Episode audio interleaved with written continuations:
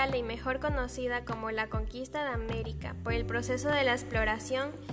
conquista y asentamiento en el dominio del Nuevo Mundo realizado por España y Portugal en el siglo XIV,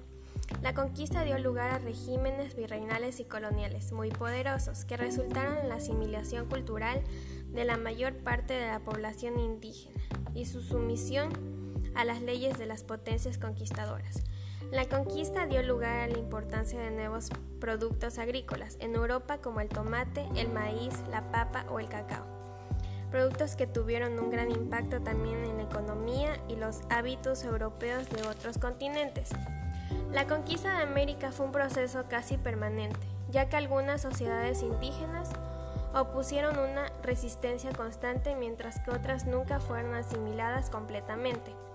España fue la que empezó la colonización e incluso logró conquistar la mayor parte de América, debido a que fue el país que obtuvo el patrocinio del viaje de descubrimiento por medio de los reyes católicos.